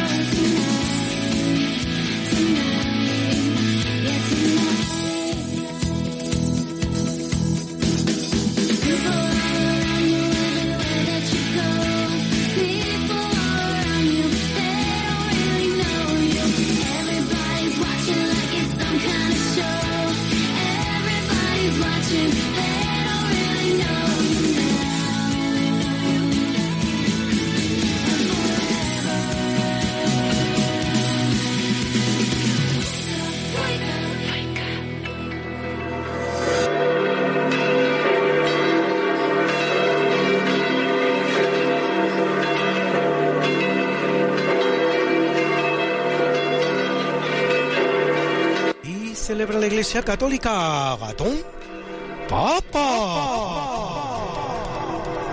A Gabino, Publio, Julián y Marcelo Mártires.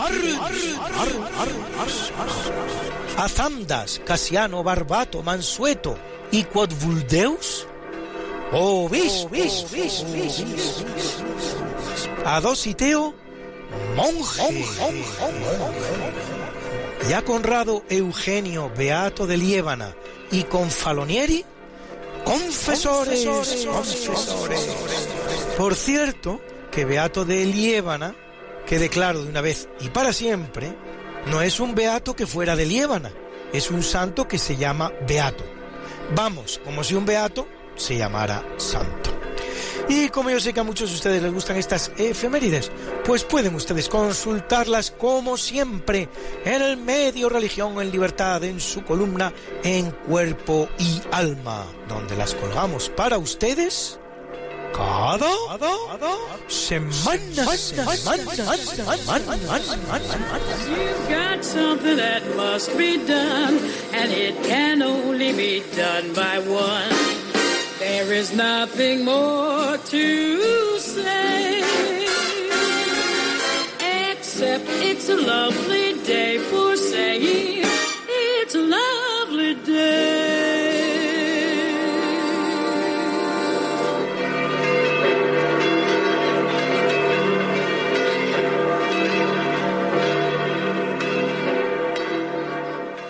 Pues muchísimas gracias, Luis, por esta preciosa sección de, de efemérides que, además pues nos, recuerda al programa, al programa de Esta no es una semana cualquiera.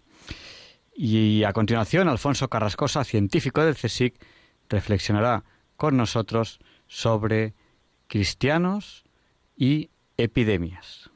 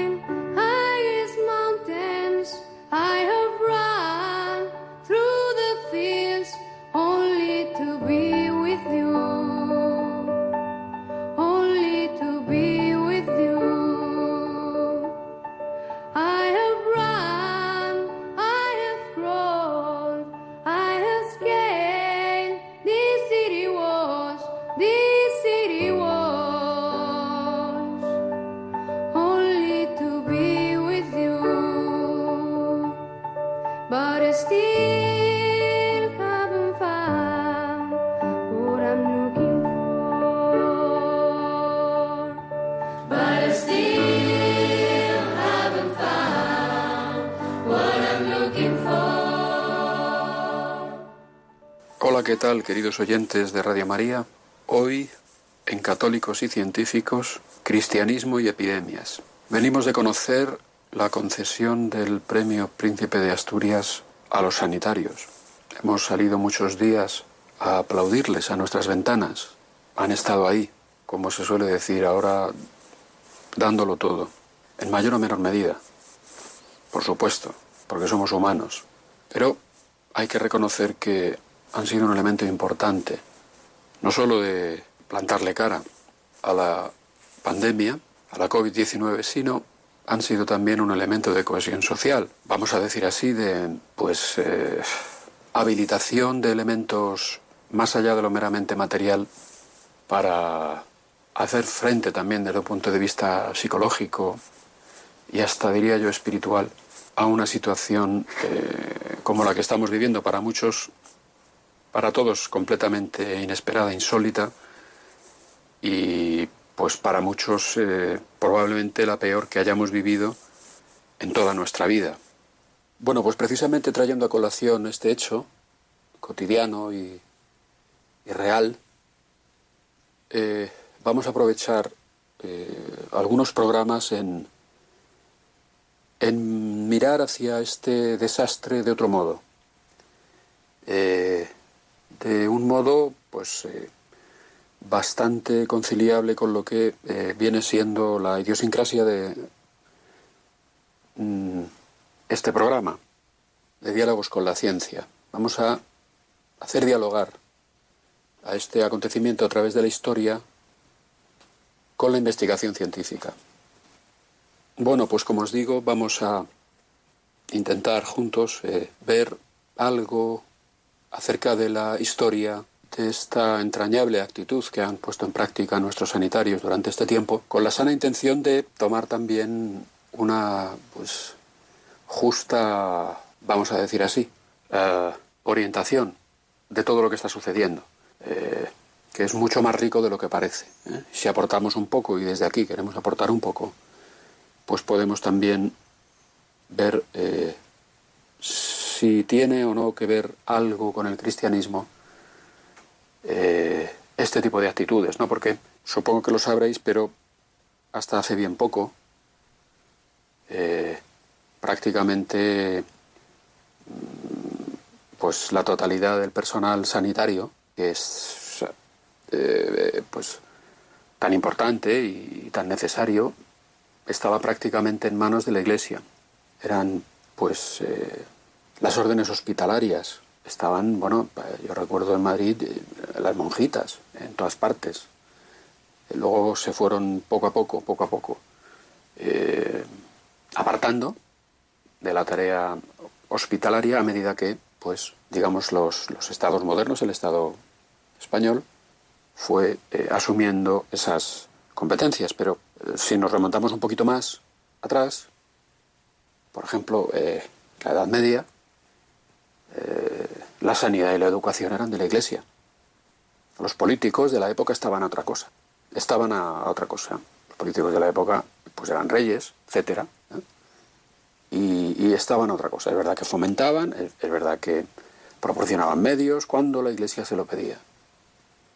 Pero podemos irnos, digamos, a lo que sería el punto original de la relación de, como os he dicho hoy, este, este programa, el cristianismo y las epidemias. Nos podemos ir a los orígenes del cristianismo. Y entonces ahí sí que la cosa ya, pues, eh, adopta otro colorido. ¿eh? Eh, estamos en el Imperio Romano y el Imperio Romano tenía una serie de características. Eh, ha sido pues eh, en cierta medida sobrevalorado en el sentido de, bueno, pues que es que el derecho romano, pues es que fíjate, pues es que hay que ver, ¿no? Que es verdad, ¿no? Que es un monumento a, es un inicio de, de- de, bueno, de, de los derechos, de etcétera, pero, pero tenía unas carencias enormes. El derecho romano era un derecho que asistía básicamente a los varones ciudadanos romanos. El resto, hasta luego. O sea, eh, no era ni muchísimo menos un derecho universal. De eso nos encargaríamos en España, de internacionalizarlo. Pues eh, supongo que sonarán los nombres, Francisco Vitoria y Francisco Suárez. Supongo que, os sonarán los nombres, ¿no? Estos son los nombres de la expansión del derecho. Dos eh, personas eh, tremendamente creyentes y por lo tanto, pues en este sentido también debemos de sentirnos orgullosos de nuestro papel jugado en la propagación del derecho internacional.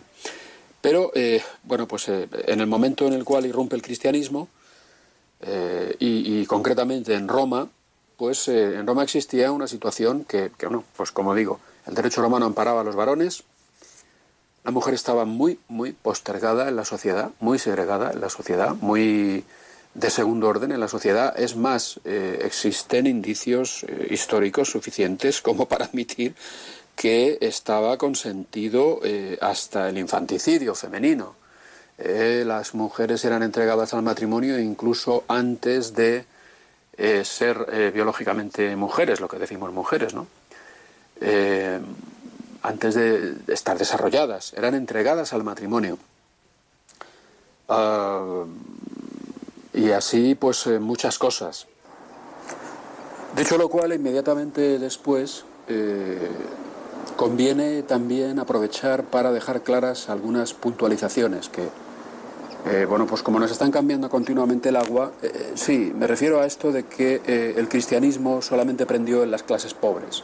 Vamos a ver que efectivamente, y precisamente por motivo del comportamiento de los cristianos frente a las pandemias, pues no hay eh, que poner en absoluto en duda tal afirmación, pero es incompleta. ¿eh? Es incompleta porque además esa afirmación ha dado pie a que eh, personajes, personajes de la historia como Engels pues digan que eso, que- justifiquen barbaridades, atrocidades e incluso las hagan relacionar con el cristianismo, ¿no? Esto es una paparrucha más acerca del cristianismo que algunos sostienen. Digo que el cristianismo solo prendió en las clases pobres, no. El cristianismo en Roma prendió en las clases altas y en las clases elevadas. ¿eh? Y eso fue algo que mitigó en parte eh, las persecuciones. Más de diez persecuciones violentas contra el cristianismo. ¿eh? Ciertamente que obedecieron no tanto a una política imperial como a cuestiones de tipo local. Fue algo que se dice que, vaya, pues no es que hubiera unas directrices concretas, sino que, bueno, fueron muy sanguinarias, pero vamos, nada que ver con la persecución religiosa de, de la España del siglo XX, ¿eh? perpetrada por los enemigos de la fe, o sea, eh, que es la mayor persecución que ha sufrido la Iglesia Católica en toda su historia. ¿eh? Pero volvamos un poco a Roma. ¿no?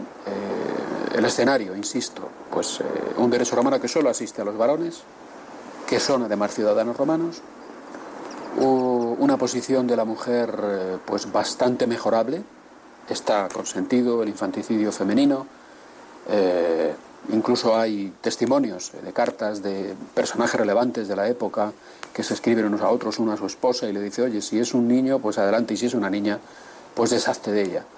Eh, sí, sí, así de cruel, o sea, y si queréis lo podéis mirar, lo podéis investigar y lo podéis leer y lo podéis estudiar.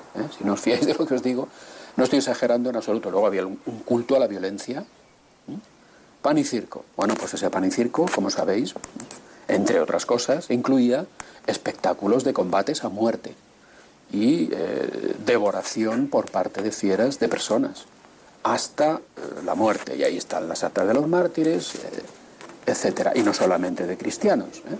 Hombre, es una época en la que a los cristianos nos llamaban los ateos. Muerte a los ateos. Porque no teníamos ninguna representación. Entonces no eh, hacíamos representaciones de imágenes. Eso fue muy posterior. Eh, y además no teníamos un sitio donde celebrar. No teníamos templos. Celebramos en las casas, como hemos estado viendo durante toda la Pascua, en los Hechos de los Apóstoles. Eh, el cristianismo no tuvo una planificación, vamos a decir así, acerca de lo que finalmente ocurrió, ¿no? Porque, bueno, pues en un momento dado Roma se tuvo que enfrentar a epidemias, lógicamente. Bueno, a lo largo de toda su historia se enfrentó a epidemias. ¿Cuál era el comportamiento de los conciudadanos cuando llegaba una epidemia? Pues abandonar a los enfermos. ¿eh? Se dice que hasta Galeno, ¿eh? en una de estas famosas epidemias de Roma, pues se echó a correr y se fue a, su, a sus posesiones de Asia. Galeno. ¿eh? Por mucho que os sorprenda, esto fue así. Podéis verlo en los libros. ¿no? Yo os recomiendo, por ejemplo, uno que es bastante asequible, de cómo el cristianismo construyó la civilización occidental, de César Vidal. Pues ahí se hace una descripción de, de- estas lindezas del Imperio Romano, ¿no? en medio del cual empieza a propagarse el cristianismo, de una manera, como digo, completamente fortuita y nada planificada. O sea, Pablo, cuando está en Cesarea Marítima preso eh, y, apela al César, pues no se imagina eh, en qué va a acabar todo esto, ¿no? Lo vería desde el cielo, porque a Pablo se lo cargan. Pero es verdad que el mensaje cristiano empieza a crear eh, una eh, estructura social nueva, que es la comunidad cristiana.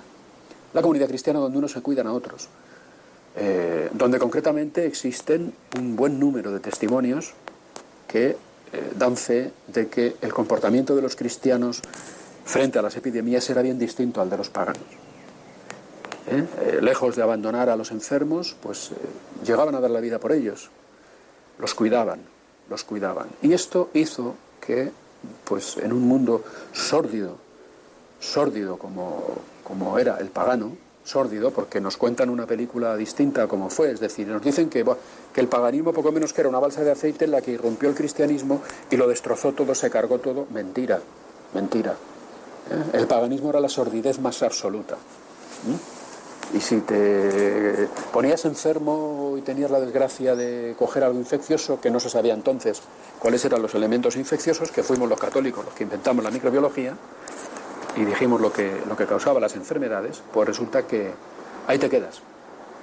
Ahí te quedas. Así de claro. ¿eh? Ahí te quedas. Pues bien, la comunidad cristiana se comportaba de manera distinta. ¿Y qué les pasó a los paganos? Pues que dijeron, mirad cómo se aman. Mirad cómo se cuidan. Hasta el extremo de que un pobre, pero también un rico, que encontraba una comunidad cristiana, encontraba un remanso de paz. Y no solo eso, sino que tenía asegurada la asistencia. Y no solo eso, le cuidaban.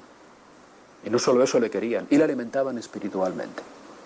Porque si hay algo de lo que puede apreciarse el cristianismo, es de que da un alimento espiritual. Pan de ángeles, pan de ángeles. Un alimento espiritual al hombre que está enfermo, ¿eh? animándole a que le pida a Dios que le sea propicio y le retire la enfermedad, pero como Cristo en Getsemaní, también enseñándole a decir, Señor, si es posible que pase de mí este cáliz, pero no se haga mi voluntad sino la tuya, aprendiendo a vivir la enfermedad en cristiano, porque un día, queridos oyentes de Radio María, tarde o temprano, no sabemos ni el día ni la hora, una epidemia, o dos, o tres, o ninguna, un accidente, un tejazo, un atropellamiento, un accidente eh, cerebrovascular, pues eh, nos dará el pasaporte a la vida eterna, definitivamente, que ya la estamos viviendo aquí. Pero quiero decir que hemos celebrado la resurrección y hemos celebrado la existencia ¿eh? del cielo, del paraíso, pero fuera de este espacio-tiempo que vivimos. Seamos un poco como debemos ser. Y esto empezó de una manera muy concreta, ¿eh? con el cristianismo irrumpiendo en el mundo romano, un mundo sórdido que muchos todavía hoy reclaman como el origen de la civilización europea. Y, retiran a la Iglesia católica y al cristianismo en general de la historia de Europa. ¿Os acordáis cuando se hizo la Constitución Europea, no? Los políticos, sobre todo los materialistas, no, no, no, que no haya ninguna mención a la Iglesia, la Inquisición, no sé.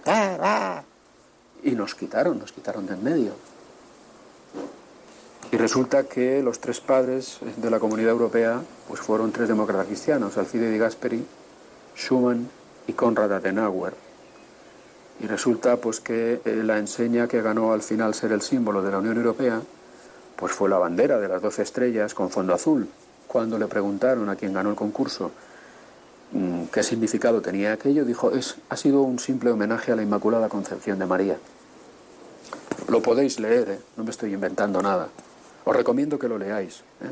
y que confirméis las cosas que se os dicen, porque, oye, nos podemos equivocar, pero creedme que tengo la sana intención de dejar claramente establecido que el comportamiento cristiano fue una luz en medio de un mundo pagano, precisamente frente a las epidemias de la época. ¿Eh? Hasta el extremo de que quienes eh, intentaron eh, pues, fortalecer el paganismo, quienes intentaron eh, rechazar el cristianismo, políticos incluidos, llamaban a sus adláteres a imitar a los cristianos en su comportamiento, para así ganar adeptos. Así, así de claro está, está la cosa. ¿no? Os recomiendo un par de autores, Andrea Socchi, ¿eh? Rodney Stark, autor de The Rise of Christianity, El auge del cristianismo, que están escritos en español, para que veáis un poco estos estudios sociológicos que han sido los que han roto un poco ese mito que se había creado eh, contra el cristianismo romano de que, eh, pues eso, éramos unos intolerantes. No, no, los intolerantes eran los paganos. ¿eh? Los que no se ayudaban a unos a otros eran los paganos. El derecho que era absolutamente injusto era el romano. Y poco a poco, poco a poco, pues la- el mensaje cristiano fue fermentando. Sobre todo, mirad cómo se aman. Esto fue lo que hizo que el cristianismo sufriese un eh, crecimiento exponencial durante el Imperio Romano, durante los primeros siglos. ¿Eh? Y fue lo que hizo que Constantino al final aceptara primero el cristianismo y después finalmente fuera la religión oficial, aparte de, es, por supuesto, el trabajo de Santa Elena, su madre. ¿Eh? Pero lo que hubo fue un incremento. En el momento en el cual se produce eh, la promulgación del Edicto de Milán, pues se calcula prácticamente la mitad de Roma era cristiana. Y lo que hizo eh, el político de turno, pues fue, bueno, como persona inteligente, darse cuenta de que le convenía. Y después, para unificar, unificar eh, y potenciar el imperio, pues adoptar una religión única, no miles de religiones, cada cual más absurda, adorando a astros, adorando a todo lo que se ponía. Cristianismo trajo una verdadera revolución ¿eh? espiritual que se convirtió en una revolución social de primera magnitud. Y parte de esto, parte de esto se construyó en base a cómo se comportaron los cristianos frente a las epidemias. Y vamos a ver en sucesivos programas que esto no fue exclusivo del Imperio Romano, sino que eh, las asistencias de hoy y los aplausos de hoy a los sanitarios, si miramos las raíces. Pues hubo un tiempo en el que los sanitarios solamente eran cristianos, eh, que la sanidad era solamente llevada adelante por la Iglesia Católica. Y esto es todo por hoy, queridos oyentes eh, de Radio María. Para diálogos con la ciencia, Alfonso Carrascosa, científico del CSIC. Muchísimas gracias, Alfonso, por estas reflexiones sobre católicos y científicos. Pues ha llegado ese momento en el que tenemos tiempo para atender sus llamadas si ustedes lo consideran oportuno. Si desean participar ahora en directo con el programa, no tienen más que llamarnos al número del directo de Radio María. Cojan papel, cojan bolígrafo y apunten. 91 005 94 19. Se lo repetimos por si no tenían papel o bolígrafo a mano. 91 005 94 19. Y mientras recibimos las primeras llamadas, les voy a dejar con esta preciosa canción de Francisco Cabel. Cabrel, perdón. Y yo que hasta ayer solo fui un holgazán y hoy soy el guardián de sus sueños de amor, la quiero a morir. Podéis destrozar todo aquello que veis, porque ella de un soplo lo vuelve a crear como si nada, como si nada, la quiero a morir. Ella borra las horas de cada reloj y me enseña a pintar transparente el dolor con su sonrisa.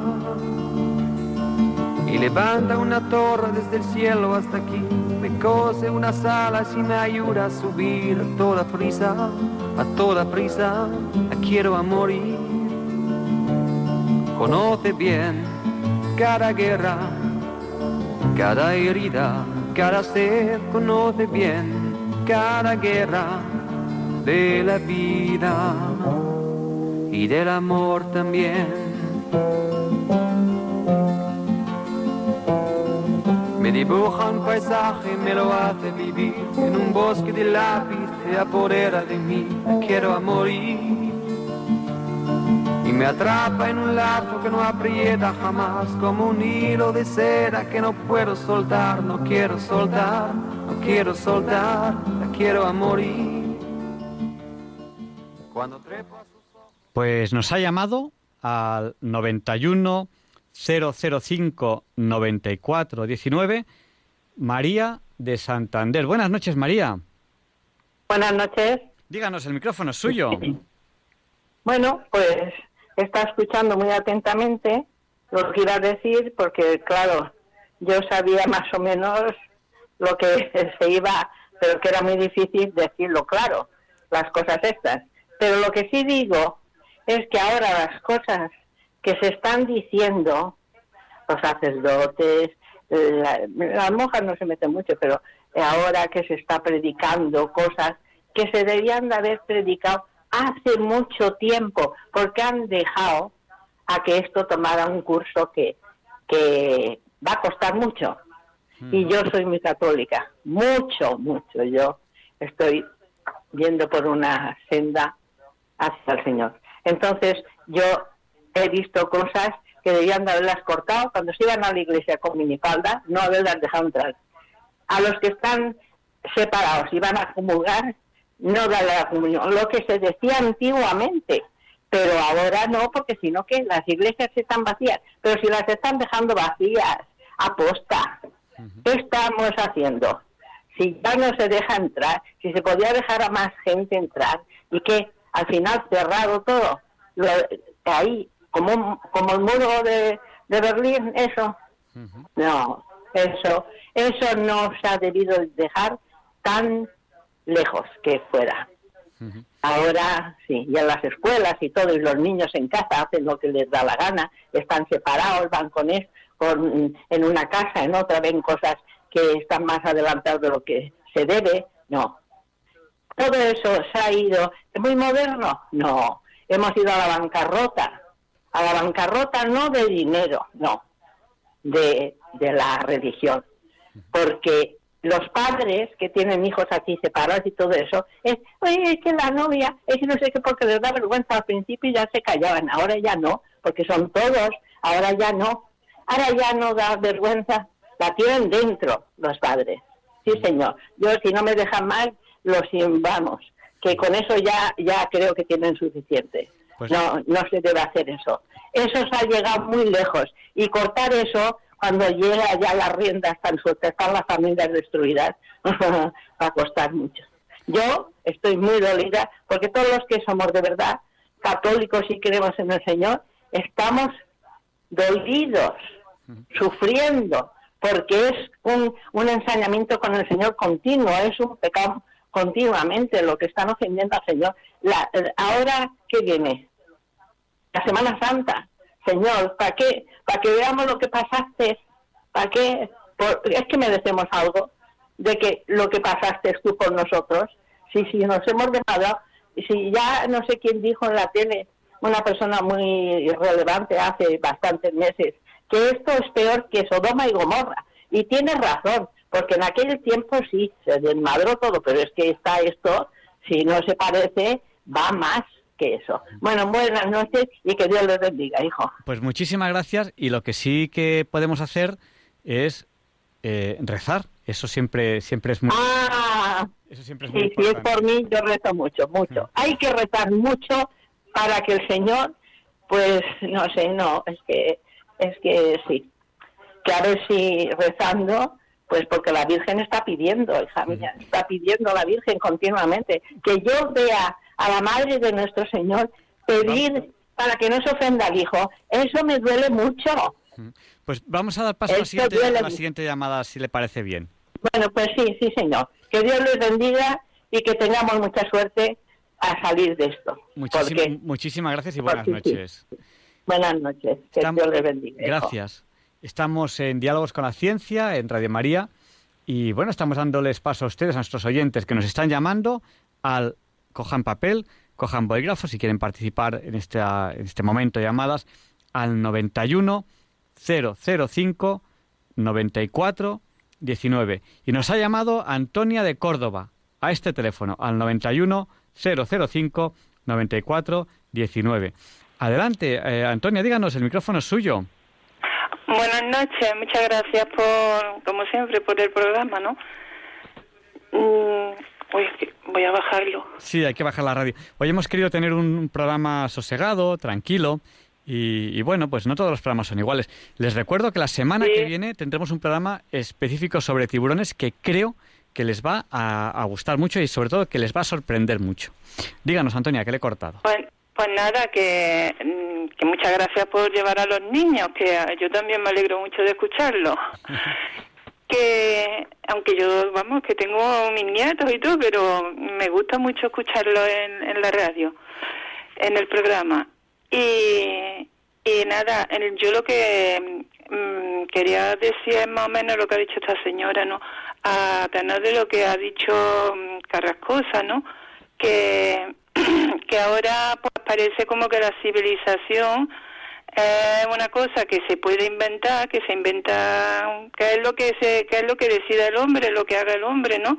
Como que las leyes no tienen que respetar las leyes de Dios, que, que, que como que eso es un atraso, como que entonces yo creo que que estamos viviendo como estamos, lo que está pasando y es porque mm, estamos volviendo al primitivismo, porque al quitar las leyes de Dios, pues mm, se, se, se está volviendo a, a lo que había cuando la, lo que ha hablado Carrascosa, ¿no? De- del Imperio Romano, ¿no?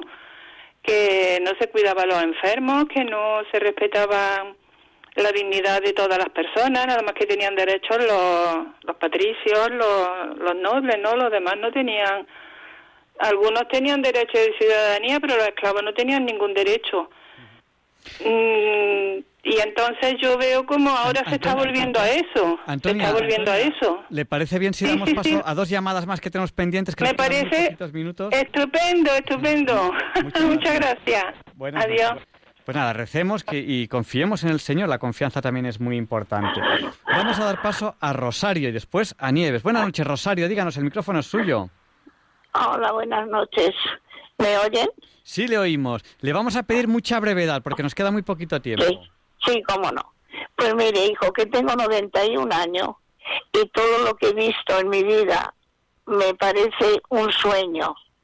Esto es horrible lo que estamos pasando, Dios mío. Le pido a Dios que no nos deje de su mano, aunque yo creo que ya nos ha dejado. No, Dios, Porque Dios no- no nos ha dejado. No, se preocupe Dios usted. mío. Esto no tiene solución. Es cada día peor el gobierno, la, la, la indecencia, el horror, la falta de todo. Si es que no se comprende, señor, no se comprende. Yo ya le digo de verdad, he pasado la guerra nuestra eh, y voy a pasar otra, ¿eh? porque aquí viene algo gordo. Aquí viene algo gordo porque no podemos continuar así. No hay vergüenza, no hay dignidad, no hay, no- vamos, es que no se comprende cómo vivimos, lo siento. No puedo seguir hablando, ya creo que quieren ustedes que sea breve y ya ven mi, mi manera de pensar, que nada, rezar, no hay otra. No, no hay, No hay otra, no hay otra, Rosario. Y confiemos en el Señor y no se preocupe Ay. que el Señor no nos ha dejado. Vamos a dar paso a- a Nieves de forma muy rápida. Nieves, por favor, sea, muy breve. Buenas noches, Mire, Nieves. soy, buenas noches, mire, soy Nieves de Olmedo y a mí Radio María me hace muchísima compañía y todas las noches, todas las noches la, la estoy oyendo, todas las noches. Rezo muchos rosarios y yo también pido muchísimo, muchísimo que ustedes pidan mucho por mis hijos y mis nietos para que sigan un buen camino, que sean más mm, obedientes con sus padres y que tengas más fe y más humildad y, y- y Radio María me hace muchísima compañía. Me alegro muchísimo. Soy nunca he llamado, es la primera vez que llamo y me alegra muchísimo, muchísimo. Eh, y pido a la Virgen Santísima que nos acoja bajo su manto maternal. Y me alegro mucho, mucho y muchos besos, muchos besos para todos ustedes. ¿eh? Muchas gracias, Muchas Nieves. gracias, muchas gracias. Y terminando ya el programa, vamos a dar paso a eh, Isabel, que nos llama desde Madrid. Buenas noches, Isabel. Díganos, el micrófono es suyo. Buenas noches, a ver, seré muy breve. Es que he oído a una señora que ha llamado que decía que tenía noventa y pico años, creo que ha dicho algo así, que decía que creía que ya Dios nos había abandonado, nos había dejado su mano, todo eso con lo que ocurre. Yo le doy la razón en todo lo que ocurre, por supuesto, pero que por Dios ni ella ni nadie piense que Dios nos ha abandonado. Dios no nos abandona jamás. Si lo dice la Biblia, y la Biblia no miente, es palabra de Dios, Dios no nos abandona jamás, aunque seamos unos monstruos, es increíble, porque el ser humano sí lo haría, pero Él no, porque es Dios. Entonces que nadie se piense ni se desespere que esto no tiene solución. A mí también me lo parece muchas veces, pero sé que me equivoco, porque para Dios no hay nada imposible. También lo dice el Evangelio, nada imposible, ni siquiera difícil. Vamos, es que aunque esté dormido puede hacer lo que quiera, que es Dios. Entonces nada más quería esto porque me da mucha pena que haya gente tan desesperada, que la situación es horrible, pero Dios no, nunca jamás nos va a abandonar, nunca. Pues nada, pues muchísimas gracias. Y ya acabamos con la llamada de María. María, buenas noches. Díganos, el micrófono es suyo. Ah, buenas noches. Pues eh, solamente llamo para bendecir la emisora y para que alabemos a Dios en toda su gloria. ¿Vale? Nada más que para eso. Es la primera vez que llamo. Estoy un poco nerviosa. No se preocupe, María. Muchísimas gracias. Buenas noches. Ya no podemos dar paso a más llamadas. Tenemos que terminar el programa de hoy y terminamos el programa de hoy eh, pidiendo a San Juan Pablo II que interceda por nosotros para que se nos libre del mal. Yo les pido oraciones para mí. Tengo un tema muy importante para mí. El día 26 yo sé que ustedes me quieren, me aprecian, igual que yo les, les quiero y les aprecio a ustedes. Muchas gracias por todo. Les esperamos la semana que viene, si Dios quiere. Les dejo ahora con el Catecismo de la Iglesia Católica con Monseñor José Ignacio Munilla y con esta oración, Señor, dame una voz como la, la de Monseñor Munilla y una sabiduría como la suya. Muchas gracias, buenas noches y hasta la semana que viene. Por favor, esta semana más que nunca, no me olviden en sus oraciones.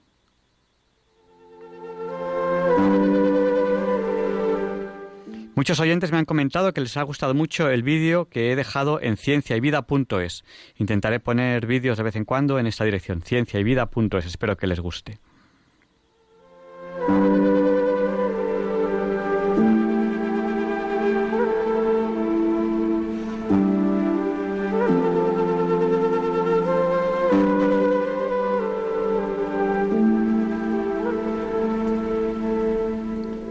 Y así concluye en Radio María el programa Diálogos con la Ciencia. Dirigido por Javier Ángel Ramírez.